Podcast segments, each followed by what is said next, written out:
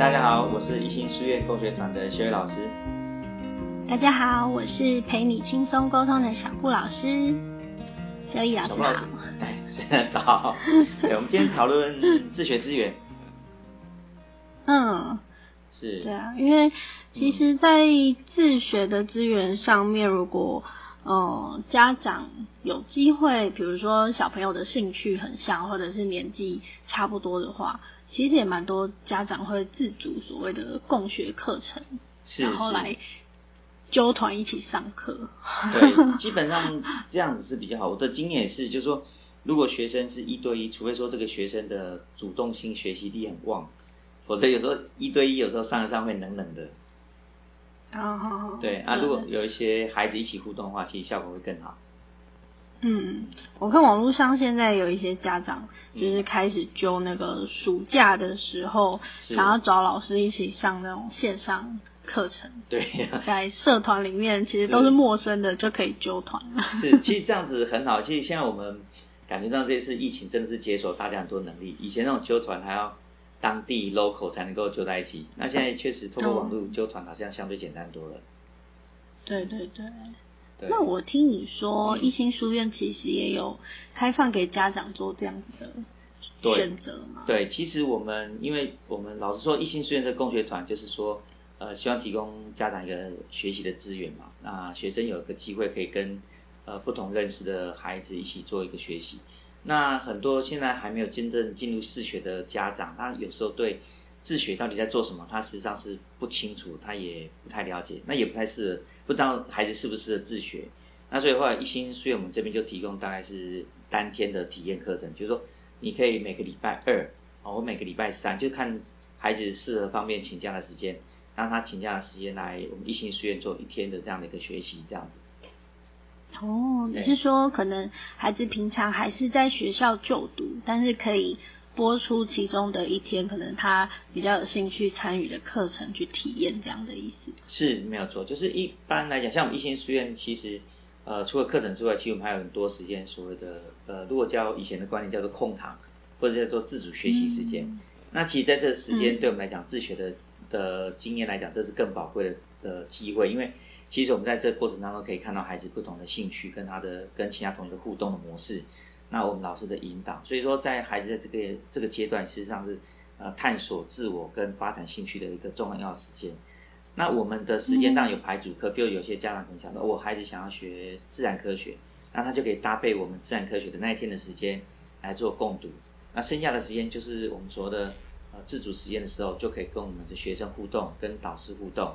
做一些兴趣的探索，这样子，对，嗯，这这个方向其实还蛮重要的，因为呃，如果我们都是在学校参加学校安排好的课程，它跟所谓的自我探索这种，嗯，您说可能利用空堂的时间，让孩子可以有不同的方向或者是发展的这种学习，好像就不太一样。没有错，其实。一般学校它当然是配合呃学校课程的运作，还有进度的的操作，它就必须把还是从第一节课排到第七节课满满的，甚至有些排到课后的时间啊，辅导课的时间，所以整天的时间满满的，是让孩子在这个过程当中，他透过呃课程做自我对话是比较困难的，他没有时间去思考。那在我们其实我们自己在做自学的这么多年来，我们的经验是，孩子其实需要一些自我反思的时间，他需要透过反思，需要透过自我建构，他才能慢慢的去建构他自己的内心的东西。也就是说，其实我们的学习应该发自内心的去想望，我想要学这东西，他就会学得更好，这样子。嗯，对。嗯，不过我猜这个可能是一般家长比较难想象，因为我们如果是在学校的生活，就是一整天的行程，可能全班就是长得一模一样。那你说在空堂的时候可以自主学习，然后每个人学不一样的东西，那呃老师会怎么安排，然后怎么来引导孩子？这个部分可以分享看看。是，通常来讲，因为我们的课程有些时候是会。像我们自己所谓一心所以，我们是常走蒙特梭利的概念。它其实是简单来说，就是我们希望学习是跟生活是有相关性的。所以其实我们会有很多的生活上的主题，譬如像煮饭就是其中一个主题，啊，或者是像我们因为煮饭配合要去做所谓的种植农业啊，就是种一些菜，这也是一个主题。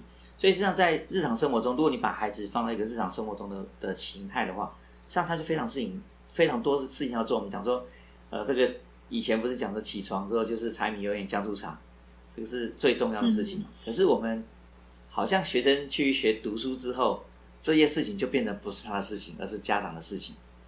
可是我们希望是孩子学以致用的话，你应该再把所有的学习再拉回到生活当中。你从生活当中也看到很多的需求。对，那从生活当中，你就可以看到孩子。譬如，假设我们现在做呃种植，我们现在前阵子做一个呃我们一只乌龟的房子，安安的家。那在做的时候，你就需要做木工，那就要做设计。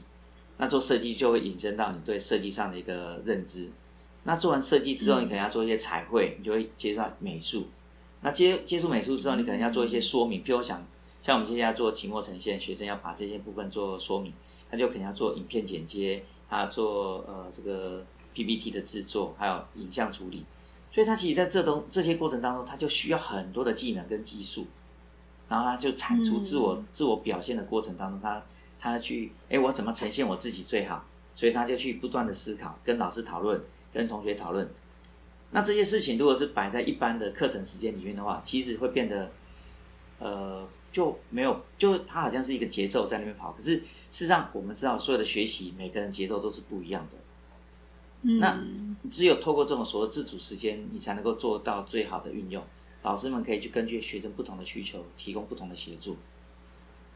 嗯，这样子，而且结合生活的学习，其实真的就蛮是在一零八课纲里面想要有的素养学习，没有错，没有错，是是是，对啊，其实一百零八课纲在讲学习素养这件事情，就是说我们还是一直强调说学习应该跟生活结合，可是真的呃在学校端他做这样的事情是有困难，就是说很多家长还是会蛮在乎考试成绩，那家长在乎，老师就不得不在乎。那你两个都在乎的时候，你的课程要翻转就会变得很困难。嗯，对，是，对，因为有点像是你刚刚也有提到，每个人的学习可能速度不一样，或者是领域不一样的时候，是，嗯，像因为我们是在家自学嘛，我就只有陪我儿子，所以好像相对之下比较容易一点，也比较容易为他量身定做。可是，呃，在学校一次要这么多人。然后可能又只有一个老师的情况之下，是就比较需要团体大家一样一起行动。是，其实我们在自学团也会有这样状况，因为其实就像你讲，一个老师要面对很多学生的时候，实际上可能资源不够。但是其实如果你营造这个小社群，其实学校我们这个共学团就是小社群，营造的好的话，你会发现说，很多时候学生之间是可以彼此协助的，而且是会彼此欣赏的。比如这个学长可能他对呃。呃，自然科学很厉害，他在做一个太阳能的专题，那他的东西就会变成我的标杆呐。其他同学对这东西不了解的话，他哇，学长你在做什么？这东西很有趣，我可以告诉我吗？那这东西就是一种交互学习，你不用老师跟他介入。所以这个部分混龄是不是有蛮大的优势啊？哎，也是。其实混龄的时候，就是因为我们整个社会实际上大部分都混龄嘛，我们在一起工作不会是同年龄在一起多，都是大部分都是混龄在一起。那混龄的好处就是，有时候每个孩子学习的样貌不一样，样态不一样，那所以这时候其实彼此观摩跟学习变得很重要。那这东西会带到他以后进入社会之后，他也会持续这样做。如果他真的养成这个习惯的话，他进到未来他就持持续这样做。这是一个呃学习是终身的嘛，他就变得有用，对有意义的事情。嗯，是。那我看，嗯，刘老师之前有提到说。为什么要学习？这个部分是已经有一些心得可以跟我们分享。是，其实讲到为什么学习，就是呃，好像说，呃，我最近在看那个蒙，在读，因为我最近在做那个蒙特梭利中学培训。那其实我们讲到一个事情是有趣，那工作这两个字，其实工作对大人跟对小孩是不一样的事情。我们很多时候觉得说，呃，大人来讲就啊，工作一天好累哦，好想休息哦，所以我们就不断的思考说，怎么让我的工作减量。啊，怎么透过工作可以赚更多的钱？我们老我们大人可能想这些事情，可是跟小孩不一样吗？孩子其实不一样，是你如果能够给他自由空间去探索的话，他对他他只会对他有兴趣的事情去去着迷，去沉沉沉沉到那里面去学习，你知道吗？他就譬如讲，他现在像我讲说，譬如想孩子喜欢打陀螺好了，他可能在研究战斗陀螺的时候，他可以研究一整天。除非说我们跟他讲，哎，你都没有在读书，去读书的收起来，否则孩子是愿意一直在里面去 一直玩，一直玩。对，那这些东西如果你严严格来讲，是让他在学习哦，他不是在玩耍。嗯，因为他他会研究，对他研究战斗陀螺怎么拼凑可以转得更久，怎么更有战斗力，这些东西是需要研究的，这是一个探究学习。可是我们有时候往往会说，哎，这个浪费时间，不要再玩了，去工作、去读书、去学，对啊，就很可惜。可能可能看不见所谓的 KPI。对，啊没错没错。对。不过，但但是我以为，我以为大人的工作如果。要把兴趣变成工作，也是有有机会变成这样。没有，是很很很想要投入的这种热情。所以你看，其实很多大企业家，他可以工作十六个小时，甚至工作二十个小时，为什么？因为其实他是他是喜欢的，他就喜欢他的工作啊，对不对？我我觉得，所以为为了这个去。花时间其实是没有感觉的，没有错，就是我们有时候，我甚至我在想说，有时候我们觉得啊过劳死，我们又看有些人工作太久啊过劳死。事实上，严格来讲，我会觉得说，应该是他学的东西，他在做的事情是他没有兴趣的，所以他不断的压抑自己的心心灵，他的心灵一直被压抑，被压抑，压力太大。对，因为他就没有兴趣，他就不想做，可是又不得不做的时候，我觉得那个压力是就会产生，对啊，所以。嗯，如果对照到这块蛮重要的，对，很重要。如果对照到现在目前一般体制内的孩子的话，事实上我们就可以看到这样的状况，因为他可能学的不喜欢，然后可是他不得不学，然后他没时间去发展他自己的兴趣，对，啊，有些时间是长的，对，一天其实想想真的可怕。你看小学六年，国中、中学六年，然后都十二年都在做没有兴趣的事情的话，那不是很痛苦？所以，所以我一直以为小孩去学校上学跟大人去上班是一样，有一点无奈，然后 工时很长的一件事，然后下班跟放学的那个累的程度可能是一样的。是是是，没有错。小孩如果去补习班，有点像是要加班的概念。真的真的，他们而且他们补习班，他们加班还不是自己想要加班赚钱，他们只是无偿的这样加班，真的很辛苦。嗯，对，所以这跟我们，嗯，其实，在自学里面要追求的，为什么要学习，是很不一样层面，对不对？对，很不一样。就是比较不是时间上把它去填满，或者是知识上的填满。对，定义上面应该不太一样。不太一样，这在在我们蒙特梭利的教育来讲的话，其实学习的本身是要建构自己，就是说每个人的内心都有一个，好像是你。与生俱来的任务一样，你有一件事情是你想去做的，可是因为我们现在一直不断的被外面干扰，所以那个想要做的事情不见了。然后，其实学习的过程当中是不断的把那个内在心里面想要做的事情去引发出来。那你为了想要做这件事情，是你必须培养很多能能力，所以你会你的内在会促使你去把那个能力养成。那这才是我们真正的学习的意义。对。那我猜应该会有很多家长会想要问，那要从哪里开始啊？从哪里开始？比方说，就是那个好像要去探索自己的兴趣，然后找到一个呃，我可能有热情可以投入，然后嗯，呃，自己想做的事情，是这要从哪里开始？呃，我的感觉是，就是呃，从呃，也不能讲我的感觉，应该说在我们学习过程当中，其实他一直讲的。大人对孩子的学习是一种干扰。如果说我们真的要让孩子能够 对好好的回到他内在的学习的话，应该是先学会放手。嗯，就是我们大人必须能够放掉你所看到的那些功课、成绩、压力这些东西，先放手，让孩子回到他自己本身，做他自己的主人。那当然只有这样子不行。如果你把他放在一个围墙、呃四面呃这个家徒四壁的环境的话，那这个孩子也是空空的，因为他不知道做什么，因为没有东西可以做。所以你必须给他提供一个我们讲说叫做准备好的环境，就是说这里面是很多情境的，他可以动手去碰到，比如说呃玩具啦，譬如说书本啦，譬如说教具啦，譬如说数学啦，你有这种不同的元素在里面，是他可以动手去操作。那接下来当然是要有老有大人去示范一下，比如哎，我觉得这个这个画笔很好玩，我们来画个画一幅画，所以看他他看到你画一幅画，他就哎，那我也试试看。孩子就是这样，他先模仿，跟你试试看。那他画完，他觉得哎有趣，他就继续画。这种情况，比如说哎好，你画太久，你该做别的事情，我们就让他自己画。对，你就是透过让他自己不断的探索，不断的去尝试，他慢慢就会找到他内在内心真的想要做的事情。对。但我印象中好像学龄前，比如说教室的布置，或者是在家里的空间安排，比较有可能像这种形态。那对，像如果到小学或者是青少年阶段，这这样的环境也也有办法，其实布置的出来。对，其实像我以前在另外一个呃体制外的学校的时候，我们那时候的做法是，像我的实验室基本上是对学生开放的。嗯，啊，就是学生他想学做实验的时候，基本上他就打个招呼，他就去拿他想要用的器材来做实验。我们不会去限制他说这个时间点没有老师在，你不能在那边出现。事实上是自由的。所以说，假设一个学习环境如果他能够提供学生这样探索自由的话，实际上学生的样貌是非常有趣的，他就可以做他想做的事情，真正的去。那时候就有个学生，他几乎每节下课有空堂的时间，他就跑去我们那个实验室去。搞东搞西的，那那当然的前提，就是说你强酸强碱啊，或者是用火的东西，你要跟我们老师讲，老师现现场才可以操作。那否则其他只要不要用到强酸强碱的话，基本上安全性高的，他都可以自己操作。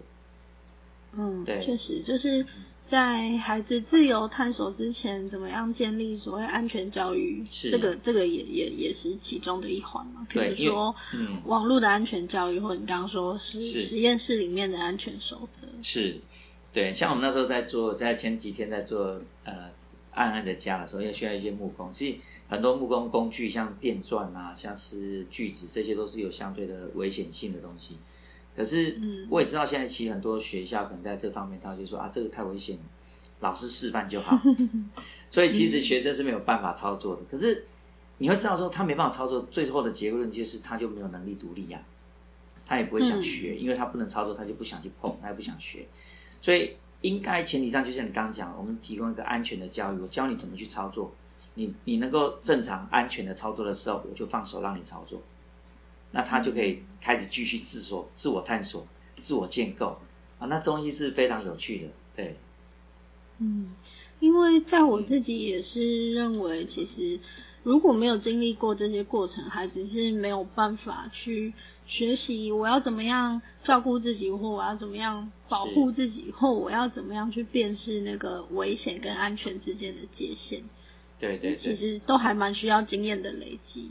是，其实像我，我不知道像小布老师，你们在自学，小那个呃老大自学，他你们这样的资源，有时候会去怎么样去寻找这样的学习资源？嗯，我们大部分时间其实，在比如说学科的安排上面，是都还是我跟爸爸会陪他一起。OK，比如说在在学习的过程，那嗯在资源上面。呃，学科的部分其实网络上现在有蛮多的资源是可以运用的。嗯哼。然后，嗯，我家儿子的的兴趣倾向其实还蛮明显，就是对自然跟科技这一部分，他是很很有自自动的那个学习的好奇。动力是是，就是 因为网网络世界很很容易让他找得到他想要的资源。那我们比较多的就是给他在他需要的材料，或者是他需要的呃协助他一起讨论的规划这些上面去提供所谓的资源。但是呃在更多的。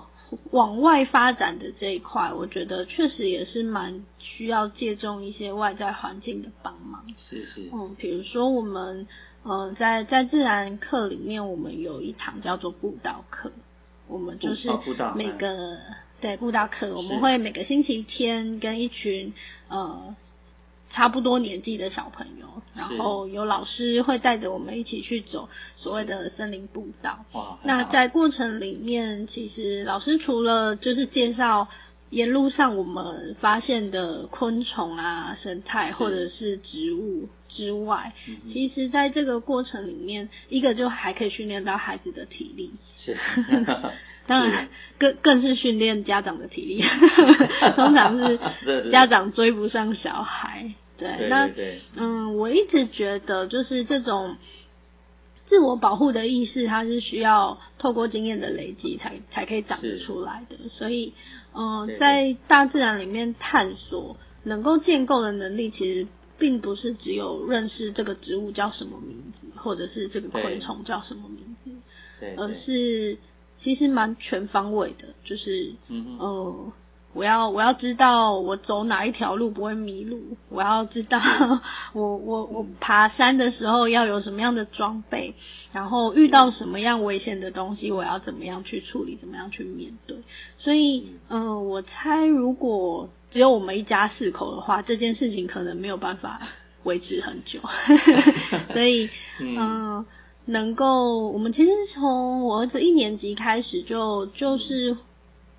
会跟着老师这样子一起在大自然里面去寻找我们想要学习的这些东西，所以我猜应该是一路上一直都有伴。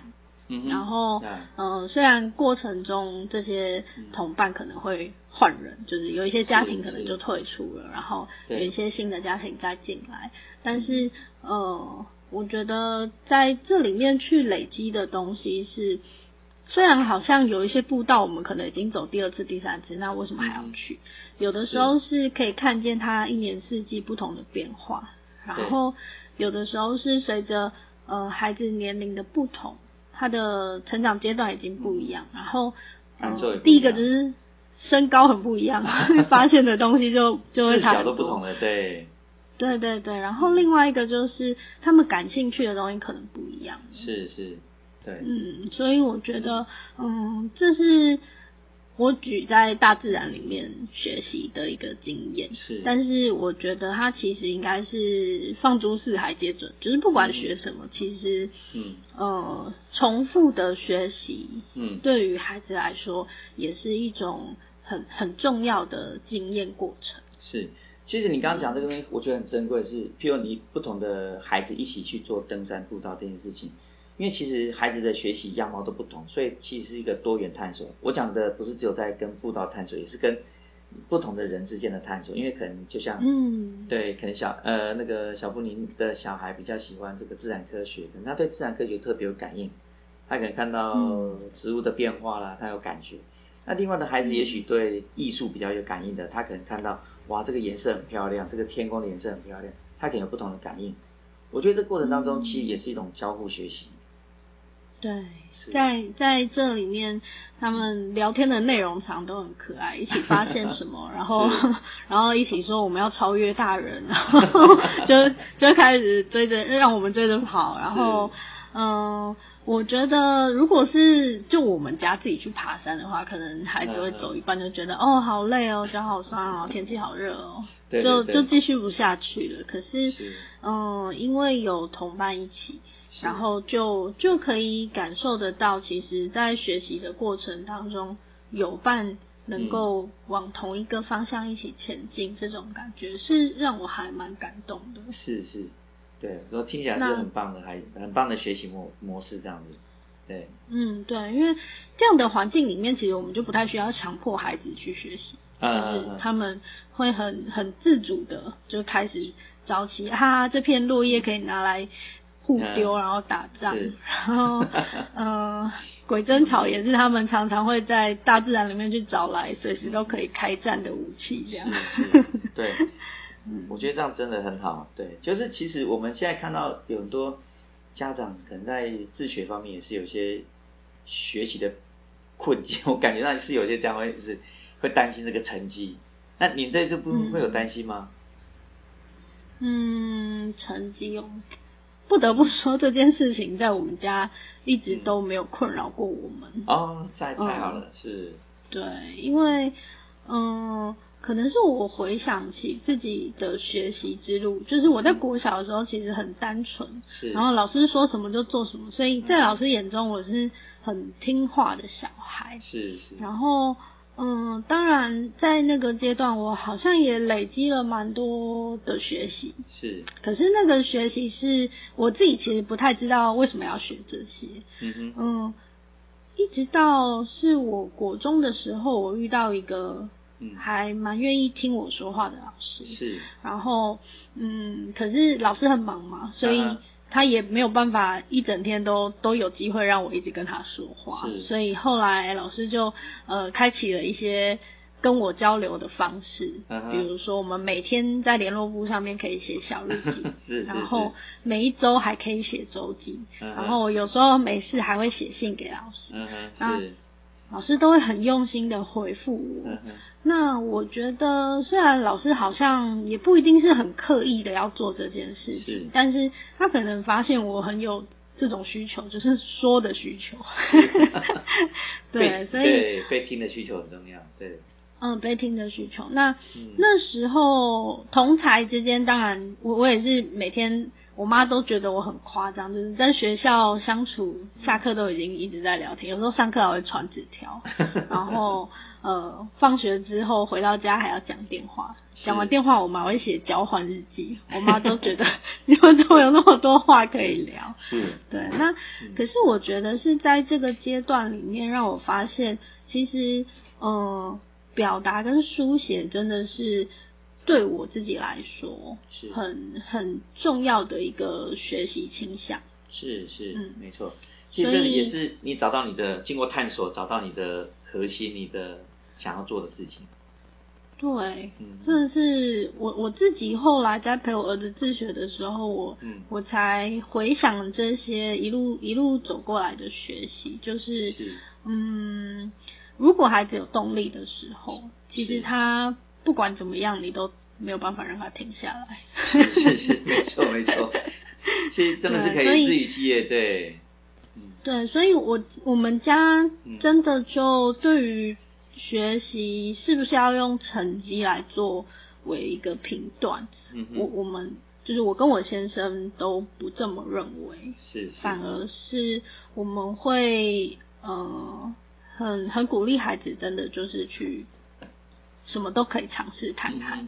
那如果是对于他特别有热情的事情，是，我们也都会蛮支持的。是，哦，太棒了。嗯，对啊，这样学孩子学习一定很快乐，对。其实我们也是看到这样的现象，就是说你如果能够把暂时把这个成绩先先不要那么在乎的话，实际上孩子展现出来的样貌真的很不一样。他可以花很多时间去做他真正想做的事情，那时候你会看到那个学习的态度是美的，对，非常值得珍惜这样子。嗯，这个是我回想自己在学习的过程里面，真正有动力出现，其实。要要从孩子身上出来，比较不是我们给他什么样的奖励，或者是呃让他们去竞争，对对对，来激发这一块。对，其实透过自动自发的学习，这期我们要讲自学，其实是要这样的目的。如果什么东西都是靠竞争啊，你看分数几分，跟谁少两分，为什么这样？其实那东西会让孩子的视野变也变得很小，他就每天就是斤斤计较那些小事情。对嗯，然后在在我自己的观点里面，我觉得其实心理的健康也是很重要的。是，嗯，那每个人原本他就有自己各自不同的特质。是，其实要把所有的人都放在比如说学科的表现上面去做比较。是，那在嗯学习的一个基础上面，其实就有点。方向错误，我自己这么觉得。这部这部分也是小布老师的专长，下次肯定要请你多分享一点。好啊。是。对。好，那我们今天就分享到这边。好啊。是。那因为修一老师是再来要去美国学习了吼。是，对，下礼拜的飞机要去，对，去上蒙特梭利的课程。试做课程这样子，对，好啊。等你开始进入学习之后，我猜应该会有很多有趣的经验跟新的发现可以跟我们一起来分享。是我我尽量，因为呃，我觉得这是应该是很对我来讲是一个很很棒的一个学习呃呃目标吧。我觉得我很我很期待，那我也期待说有新的收获可以跟大家分享，这样。对啊，真的是让我也很钦佩，因为其实，在呃自学这条路上，除了孩子要学习之外，成人能够持续的自我成长，跟保持一个对学习好奇的心情也是很重要的。是。所以廖老师是标杆。没有没有没有不敢不敢，要继续学习啊！这个不够才需要学习，对，是。嗯，好，不要客气的。